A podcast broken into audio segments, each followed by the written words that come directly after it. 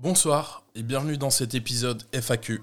Euh, ces derniers jours, je vous ai permis de me poser plein de questions via mon compte Insta et vous avez été nombreux à avoir des demandes par rapport au stand-up, au podcast et aux formations, certaines plus intéressantes que d'autres. Euh, je n'ai pas pu reprendre toutes les questions, j'en ai même groupé quelques-unes sur une même réponse.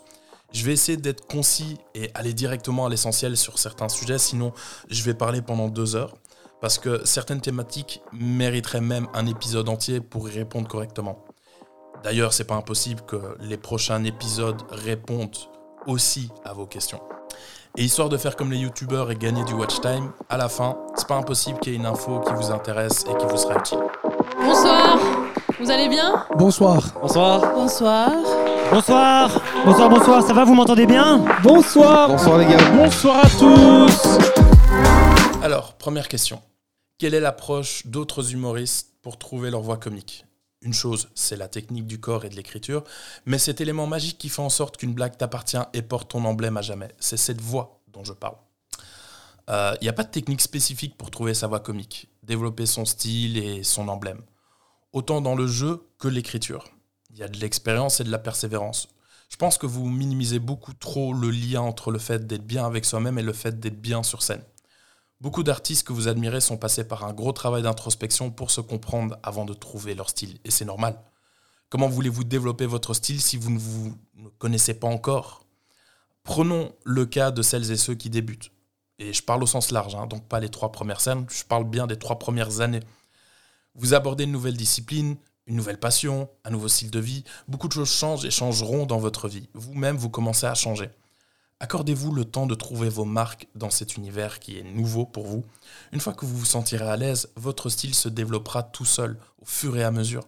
Vous créerez votre mécanisme de blague et sans même vous en rendre compte, vous aurez un jeu de scène et d'écriture qui vous appartiendra. Dans un premier temps, c'est inévitable. Vous allez faire comme les autres, avec l'expérience, les essais que vous allez faire sur scène, les beats que vous allez vous prendre, vous peaufinerez votre emblème. Personne n'a commencé en étant unique. Question suivante. Qu'est-ce que tu penses être le plus important entre la maîtrise de la scène et la maîtrise de l'écriture? Tout dépend de l'objectif. Certains sont dans une volonté de s'améliorer dans l'écriture pour devenir auteur, scénariste ou autre. D'autres sont plus dans une volonté d'une femme et ont la tchatch nécessaire pour être sur scène. Rien ne vous empêche de faire ce qui vous plaît le plus. Plein d'artistes n'écrivent pas leurs blagues et ont des auteurs. C'est toujours un plus de savoir faire les deux. Je pense que lorsqu'on débute, c'est essentiel d'apprendre à maîtriser les deux de comprendre ce que c'est que d'être sur scène pour pouvoir écrire en conséquence et de savoir écrire pour être capable de jouer sur scène. Les deux se complètent très bien et vous pouvez totalement développer les deux en même temps, mais rien ne vous empêche de valoriser l'un si vous avez quelqu'un pour combler l'autre. Question suivante. Comment améliorer un sketch et comment savoir qu'il est temps de jouer un nouveau sketch quand on débute?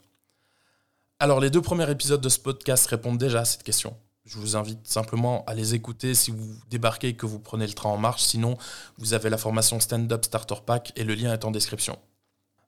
Question suivante. tu penses quoi du on ne peut plus rien dire?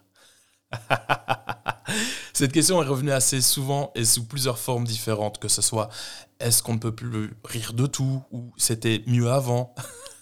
Je vais vous dire honnêtement ce que je pense de ça, et je précise que c'est une opinion personnelle qui n'engage que moi. Euh, les personnes qui pensent premier degré que c'était mieux avant et qu'on peut plus rien dire sur scène, de mon point de vue, ce sont des personnes qui n'ont pas su évoluer avec la société. Ce sont des personnes qui manquent d'empathie vis-à-vis des communautés dont ils parlent et ils rient. Personnellement, je pense qu'on peut rire de tout à partir du moment qu'on a quelque chose d'intelligent à dire sur le sujet. Je pense qu'on peut totalement aborder des sujets qui ne nous concernent pas spécialement tout en tenant compte des personnes concernées par le sujet.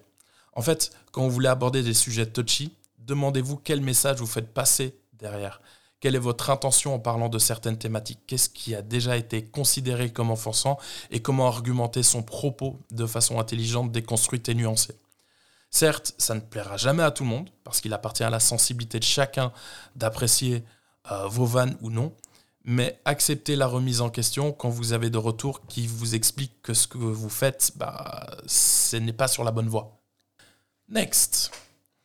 J'aime l'humour trash, mais qui dénonce des vérités. J'écris des textes très un degré et demi, et je vois bien que ça crée du malaise plus que ça ne fait rire. Est-ce qu'il y a des techniques pour maîtriser le 1,5 des humoristes de qui s'inspirer? Mhm. On va reprendre une partie de ce que je viens de dire. Tout dépend du message qui passe derrière. Un artiste qui le fait bien, c'est Jérémy Ferrari. Euh, ces gars n'hésitent pas à parler de plein de trucs qui peuvent mettre mal à l'aise, mais à aucun moment il n'influence votre opinion dans la perception du sujet. Il aborde les choses avec intelligence et une expérience de la scène et de l'écriture qui lui sont utiles pour augmenter le potentiel comique de ses vannes. Faire de l'humour noir et de l'humour trash, c'est un niveau compliqué à atteindre. Soit vous avez l'expérience de la scène qui vous ouvre les yeux sur la façon d'aborder les choses, soit vous êtes face à un public niche comme les soirées à thème dans le stand-up. Pour y arriver, euh, ce qu'il vous faut, c'est de la maîtrise de l'art et la maîtrise du sujet. Qu'est-ce qui vous empêche d'attendre de maîtriser une discipline? Attendez d'avoir du recul nécessaire sur vos performances pour ne fût-ce que comprendre que pour écrire un 10 minutes solide et efficace, ça se fait pas en une semaine mais en plusieurs mois. Et surtout, qu'est-ce qui vous empêche de vous documenter sur un sujet avant d'en parler publiquement? Parce que venir donner son opinion alors qu'on n'est pas capable de nuancer son propos, euh, ils le font déjà sur ces news. Faire de l'humour trash, faut être capable de débattre et d'argumenter son discours pour légitimiser le rire. Sinon, ça s'appelle du jugement. Et une fois de plus, demandez-vous quelle est l'intention derrière vos idées. Et aussi, dites-vous bien que l'humour entre potes à huis clos, c'est pas pareil que faire rire un public. Alors, trois questions en une. Comment ne pas être cringe ou cringer le public? Penses-tu que le bid est un potentiel comique? Et j'ai un gros dilemme autour de la création de personnages. D'un côté, j'ai l'impression que créer des personnages, c'est dépassé, que la clé aujourd'hui, c'est d'être authentique. Mais d'un autre côté, ça ne marche que si on crée un personnage autour de sa personnalité. Euh, personnellement, j'adore l'humour cringe. Je suis fan, vraiment. Si vous voulez des exemples, il y a Monsieur Fraise et Julien Santini, deux humoristes talentueux qui ont su jouer sur leur maladresse et, et le malaise sur scène, tout en gardant le contrôle de la situation. Parce que l'astuce, c'est d'assumer ce personnage tout au long. Si vous n'êtes pas à l'aise sur scène en jouant ce rôle, il n'y a aucune chance que le public rentre dans votre jeu. Le souci que je vois chez la plupart des artistes qui tentent cette carte, c'est que vous allez trop vite. Vous débutez, vous ne maîtrisez pas encore les codes de la scène. Vous êtes en crise d'angoisse avant chaque scène et vous tentez de créer un personnage alors que vous n'avez pas encore le niveau pour ça. Prenez d'abord le temps de trouver votre identité sur scène, votre patte pour ensuite innover et sortir de votre zone de confort. Pour revenir sur Monsieur Fraise et Julien Santini, par exemple, ce sont des artistes qui ont quasi 10 ans de scène dans les dents et qui se sont pris 1000 bides avant de maîtriser leur style. Alors oui, le bid a un potentiel comique si on prépare euh, et qu'on le provoque volontairement, et aussi parce qu'on a une punchline derrière pour contrer le malaise qu'on a instauré. Donc oui, le bid a un potentiel comique dès lors qu'on arrive à maîtriser les choses et qu'on arrive à les doser. Comment trouver son public? Je fais de l'humour drôle essentiellement pour les parents, sur les enfants donc. L'audience que je rencontre actuellement, c'est essentiellement un public jeune, 20-25 ans. Euh, je pense que dans ce cas de figure, le problème ne vient pas du public, mais de la façon dont les choses sont amenées. Faire des blagues sur les enfants en tant que parent, tout le monde peut en rire. Verino le fait très bien, il est papa, je ne le suis pas, pourtant il me fait rire. Ce serait plus judicieux de se demander si la façon dont les choses sont amenées sont assez contextualisées pour que le caractère comique soit perceptible pour l'audience, ou si certaines vannes n'ont pas d'effet parce que c'est expliqué de la mauvaise façon.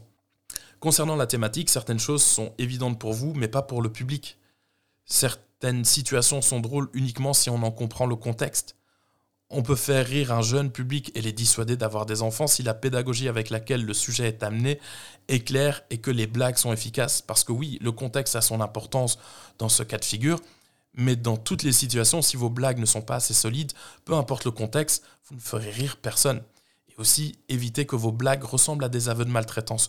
Je connais deux, trois artistes pour qui j'hésite encore à appeler les services sociaux. Question suivante est très poétique. Tu ris pour oublier ou des fois tu oublies de rire? J'ai commencé le stand-up parce que j'avais besoin de rire pour oublier. On va pas se mentir, ce que je proposais était éclaté au sol. Hein. J'ai eu des débuts sur scène qui étaient chaotiques, très loin de l'énergie et le mood que je crée aujourd'hui en tant qu'MC. Je vois des gens qui commencent aujourd'hui le stand-up qui sont dix fois mieux que ce que moi j'ai pu faire quand j'ai commencé. Et quand aujourd'hui j'écris sur certains sujets et que j'oublie d'en rire, ah, j'en parle d'abord avec ma psy avant de vouloir en parler sur scène. Bête exemple. Euh, j'ai un set sur le fait que j'ai grossi et le fait que je suis en surpoids. Quand j'ai commencé à jouer ce set, j'étais mal dans ma peau. J'étais pas à l'aise avec le fait de sortir, de m'habiller, même de partager mon intimité avec qui que ce soit. Au début de la création de ces blagues, j'ai pas eu de rire, j'ai eu que de la pitié. Le public ressentait mon malaise plus que les vannes. Aujourd'hui, euh, j'ai pas fait de régime parce que flemme, mais je me sens bien dans ma peau. Je suis à l'aise avec mon corps et j'ai accepté ce changement. Du coup, quand je fais ces mêmes vannes, n'y a pas une fois où ça finit pas en rire ou en applause. Vraiment. Prenez le temps d'être bien avec vous-même si vous voulez vous sentir bien sur scène. Alors, question qui est revenue assez régulièrement. Quel est le conseil le plus important pour un ou une débutante? Ce ne sera pas parfait, mais ça ne veut pas dire que ça ne le sera pas un jour. Tenez compte du fait que vous n'êtes nulle part et que personne ne vous attend. Vous avez le luxe de pouvoir faire des erreurs sans que personne ne vous le reproche. Profitez-en pour faire des erreurs sur scène, de tester plein de choses, de vivre des beats pour comprendre quand est-ce qu'une vanne fonctionne et comment on l'amène. Parce que si vous évoluez bien, viendra un niveau où vous n'aurez plus le droit à l'erreur. Et ce qu'on entendra de vous, ça sera de la qualité même quand c'est du test. Donc vraiment, prenez votre temps. C'est pas un sprint, c'est une course de fond. Ménagez-vous tout au long et prenez le temps d'apprendre et d'assimiler ce que vous apprenez. Question suivante. C'est quoi l'essence du stand-up pour toi? Oh, pour moi, l'essence du stand-up, c'est être capable de créer un univers sans avoir besoin d'artifice sur scène une lumière, un micro, et on peut faire du stand-up. C'est la capacité de faire rire tout en se suffisant à soi-même. Next, quelle est la qualité la plus importante pour toi qu'ont les bons artistes? Leurs erreurs. Tous les artistes que vous admirez, que vous découvrez, que j'ai la chance d'interviewer, sont, sont leurs erreurs sur scène qui leur ont permis d'atteindre ce niveau. C'est leur capacité à comprendre que tester sur scène, ce n'est pas la perspective d'un échec, mais d'un apprentissage. C'est la possibilité de se perfectionner. Si vous arrivez à comprendre et adopter cet état d'esprit, vous serez en constante évolution.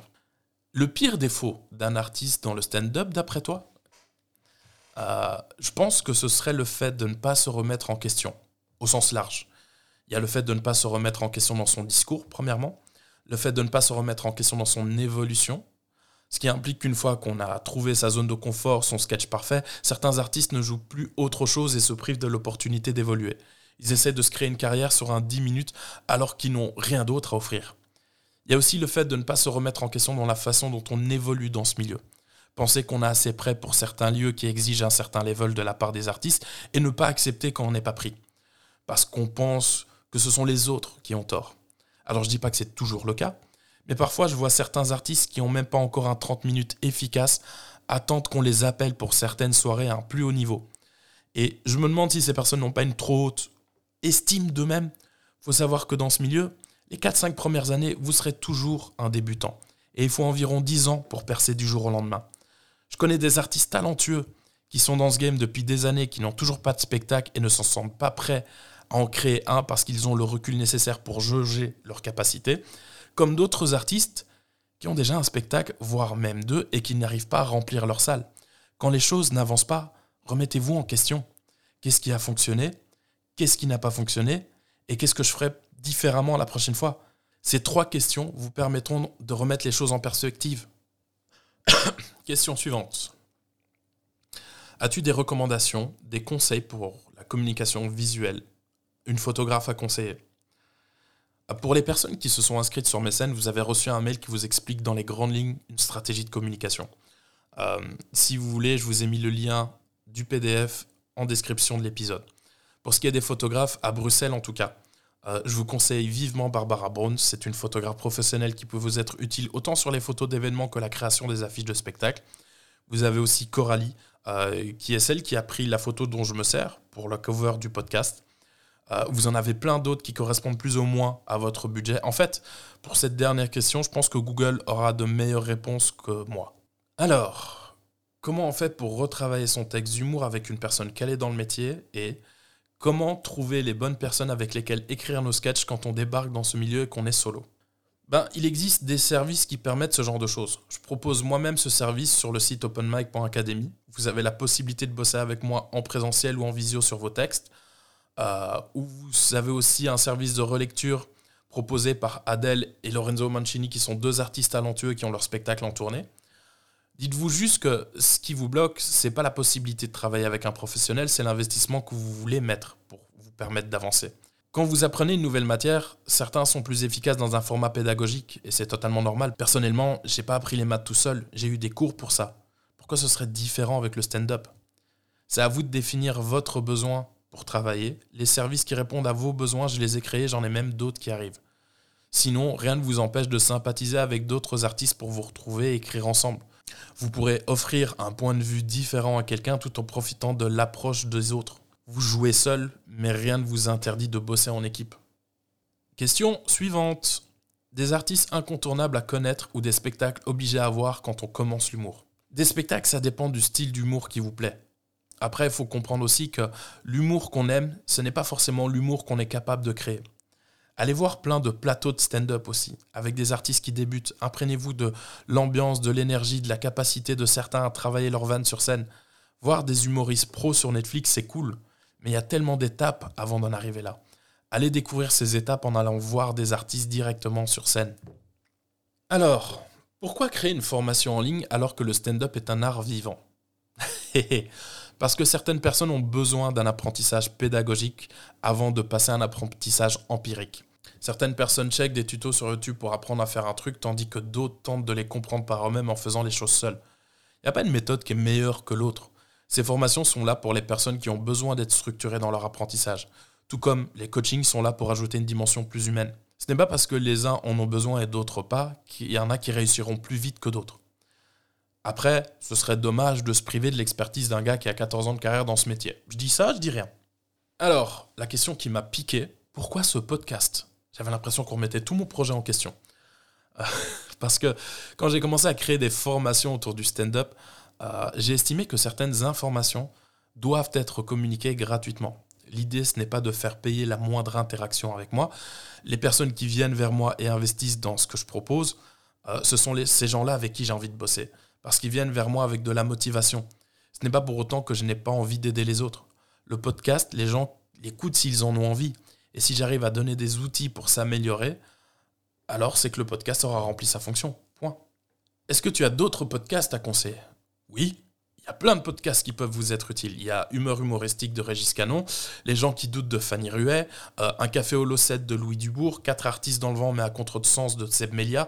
Je vous, je vous mets tous les liens en description. Prenez le temps d'aller écouter tout ça. Vous aurez plein de choses à apprendre. Je ne comprends pas l'intérêt des coaching mindset que tu proposes. Pourrais-tu m'expliquer? Les coaching mindset, c'est le projet qui suscite le plus d'incompréhension et c'est normal. En fait, c'est inévitable. Dans votre parcours, vous serez soumis à des remises en question, des blocages dans votre façon de bosser et d'aborder certains obstacles. L'idée des coachings, c'est de vous offrir la possibilité de remettre en perspective certaines choses. C'est juste un outil qui vous permet de passer au palier suivant plus facilement. Pendant le coaching, on prend le temps d'évaluer vos capacités, vos lacunes et on cherche des outils de travail qui seront plus adaptés à votre façon de faire. Que ce soit dans le jeu, l'écriture ou l'état d'esprit. Ce n'est pas une thérapie. Je suis pas un professionnel de la santé mentale et j'ai déjà eu des situations où j'ai dit aux artistes que je ne pouvais pas les aider parce qu'ils avaient besoin d'une thérapie. Mais le jour où vous sentez que vous stagnez dans votre parcours, croyez-moi, le coaching mindset vous permettra de sortir la tête de l'eau. Bon, quelle est ton ambition personnelle par rapport à tous ces projets que tu mets en place qui font briller sur tous les autres? Euh, J'avoue que j'ai hésité à répondre à cette question, premièrement parce que mon ambition n'a aucune importance dans votre évolution et aussi parce que depuis que j'ai commencé mon projet et tout ce qui en a découlé, je me suis retrouvé face à des gens qui ont interprété mes intentions et jamais de la meilleure manière. Malheureusement, il existera toujours des gens qui n'accorderont aucune bonne volonté dans ce que je fais et quelque part, je les comprends parce que quand on est face à un acte de gentillesse et totalement désintéressé, notre premier réflexe, ce n'est pas de dire merci, c'est de demander pourquoi. Mais si les projets que je crée plus la bienveillance comme certains le disent, et que vous ne le supportez pas, bah ce sont vos insécurités, pas les miennes. Moi les gars, je suis déjà en thérapie pour gérer mes traumas. J'ai pas le temps de gérer les vôtres. Mais si vous voulez connaître mon ambition, je vais être 100% honnête avec vous. Mon ambition personnelle derrière tout ça, ça a été de me prouver à moi-même que je suis capable. J'ai créé la plateforme openmic.be après une phase de doute énorme dans ma vie. Euh, j'ai toujours bossé pour les autres, j'ai toujours suivi le projet des autres. Toutes les compétences que j'avais acquises, je les ai toujours mises au service des ambitions des autres. J'avais envie d'avoir mon propre projet et de le mener de la façon qui me semblait la plus correcte et la plus efficace. Avec le temps, j'ai découvert que j'étais capable de créer quelque chose qui tenait la route et qui avait un intérêt pour plein de personnes. Du coup, j'ai peaufiné le truc. J'ai compris que ce que j'aime, ce qui m'épanouit personnellement, c'est la transmission de savoir, c'est apprendre aux autres qui ont envie d'apprendre. Du coup, j'ai créé des ateliers, j'ai appris à donner cours, je me suis perfectionné pour coacher. J'ai pas besoin d'être visible pour être épanoui dans ce que je fais. Euh, si la finalité c'est de bosser avec 10 personnes motivées, c'est amplement suffisant. Ce sera toujours mieux que de bosser avec 100 personnes qui comprennent pas l'intérêt de ce que je fais. Ce que j'ai créé, j'aurais pu le faire autant dans le milieu musical que dans le stand-up, parce que ce sont deux passions. Mon ambition, elle n'est pas de briller, elle est de permettre aux autres de le faire de la façon la plus professionnelle et la plus épanouissante possible. J'ai la chance d'avoir créé mon propre métier et faire ce que j'aime. Le fait d'être heureux dans ce que je fais, c'est la seule raison pour laquelle je le fais. J'attends pas de la reconnaissance, j'attends pas d'avoir du succès. J'aime même pas me mettre en avant, honnêtement. Euh, j'ai déjà du mal à le faire pour ma communication avec mes coachings et mes formations. J'ai mis quasi un an à sortir ce podcast parce que j'avais du mal à, comment dire, me mettre en avant, à me mettre en valeur pour attirer du public. Et si vous, vous ne comprenez pas l'intérêt d'avoir des personnes comme moi qui forment les autres, ce n'est pas grave. D'autres en ont l'utilité. Et c'est avec ces gens-là que je bosse. Question suivante. As-tu déjà pensé à arrêter le projet openmic.be Alors, euh, ce n'est pas que j'y ai déjà pensé, c'est que ça va s'arrêter. Je ne sais pas encore quand, mais j'ai eu beaucoup de chance en créant cette plateforme. Elle est arrivée à un moment crucial dans le stand-up à Bruxelles et elle a été utile pour plein de gens. Euh, rien que sur l'année 2023, j'ai créé 283 plateaux. Il y a eu plus de 400 artistes qui ont joué chez moi et parmi ces artistes, c'est pas moins de 170 personnes qui ont pu monter sur scène pour la première fois et qui ont pu expérimenter le stand-up dans les meilleures conditions. C'est énorme. Et aujourd'hui, il y a plein de gens qui ont créé des scènes, il y a plein de scènes ouvertes, il y a plein d'opportunités pour monter sur scène et s'améliorer. Le projet création de scène n'est plus aussi indispensable que quand il est né. Et moi aussi, j'évolue. Comme je l'ai dit, mon ambition, c'est d'être épanoui. La prochaine phase de mon projet professionnel, c'est de me concentrer sur tout le secteur apprentissage, des masterclass, des webinaires, des formations qui seront utiles pour les artistes. Et je sais très bien qu'à un moment, pour pouvoir faire ce que je veux faire, il va falloir que j'arrête l'organisation des scènes. Parce que c'est un travail très chronophage qui prend énormément d'énergie et j'ai envie de mettre cette énergie dans autre chose. Dernière question. Et il y en a plein qui doivent se dire mais il n'a pas repris ma question. Oui, il y a d'autres questions qui seront reprises sous forme d'épisode. Et des questions, soit c'est du troll, soit euh, je vous invite à m'envoyer un message directement pour qu'on en discute. Mais du coup, pour la dernière question, as-tu d'autres formations ou autres à conseiller ou en préparation? Euh, D'autres formations en ligne, je ne pense pas qu'il en existe d'autres que les miennes. En créant ce format, j'ai réalisé qu'il existait déjà plein d'ateliers de cours en présentiel, j'en ai donné aussi. Mais j'ai aussi remarqué que les personnes qui sont intéressées par ces ateliers n'ont pas forcément le temps d'y participer. Parce qu'ils ont une vie et des responsabilités. Du coup, à part des bouquins, euh, je n'ai pas d'autres formations à vous conseiller. Pour ce qui est des projets en préparation, j'en ai plein. Et le suivant qui arrive, ce sera un webinaire en ligne sur la légitimité dans le monde de l'art. Ce sera en trois modules, sur trois dates, et ce sera en live, et le replay sera disponible. La légitimité et sa perception, c'est la question qui revient le plus souvent en tant que formateur. Euh, ça implique plein de choses qui sont essentielles dans son approche et sa façon de s'améliorer. Et ça fait aussi quasi un an que je bosse sur ce projet. C'est un sujet tellement dense que j'ai été obligé de le diviser en trois parties en fait. Parce que les informations que vous allez recevoir auront besoin de temps pour être assimilées. Et parce que je pense pas que je sois capable de donner cours 4 heures de suite. rien que cet épisode, je l'ai enregistré en deux fois. Du coup, j'ai divisé ça en trois blocs. Euh, définition et perception de la légitimité, légitimité professionnelle versus légitimité personnelle, et gestion des doutes et syndrome de l'imposteur. Tout ça, ça sera expliqué en détail euh, vous avez le lien en description. Les personnes qui prennent leur prévente pour le live auront accès à une séance questions-réponses à chaque fois, sur chaque date. Et vu que les séances questions-réponses, ça va impliquer très probablement des questions personnelles pour certains, euh, ça ne sera pas repris dans les replays. La première date sera fin janvier et les préventes, comme je l'ai dit, sont déjà disponibles. Le lien est en description. Et en bonus, Si tu as écouté l'épisode jusqu'au bout pour te remercier de ton soutien, tu peux utiliser le code bonsoir pour avoir une réduction de 50 euros sur ta place. Tu pourras assister au live et avoir accès gratuitement au replay. Il y a eu d'autres questions auxquelles j'ai pas répondu parce que j'estime que ça n'avait pas d'intérêt pour cet épisode, mais si jamais tu as envie d'échanger sur ce qui a été dit et que tu as d'autres questions, soit tu peux laisser un commentaire directement sur l'épisode ou m'envoyer un message sur Instagram. Aussi, si tu veux soutenir le podcast, il y a le Patreon qui est indiqué juste en dessous. Ça te permettra d'avoir accès euh, en avant-première à chaque épisode pour 5 euros seulement. Ça motive pour créer plus de contenu. Merci aux personnes qui apportent leur soutien dans ce que je fais. En peu de temps, j'ai dépassé la barre des 1000 écoutes et j'espère bien que ce n'est que le début. Je clôture cette année avec beaucoup de joie et d'accomplissements qui ont été faisables grâce à vous en fait. J'espère sincèrement que 2024 permettra d'aller plus loin ensemble. Et si jamais tu as envie de bosser avec moi, je te rappelle que tous les liens sont en description. À toi de voir l'investissement que tu veux mettre pour ta carrière. Bonne soirée.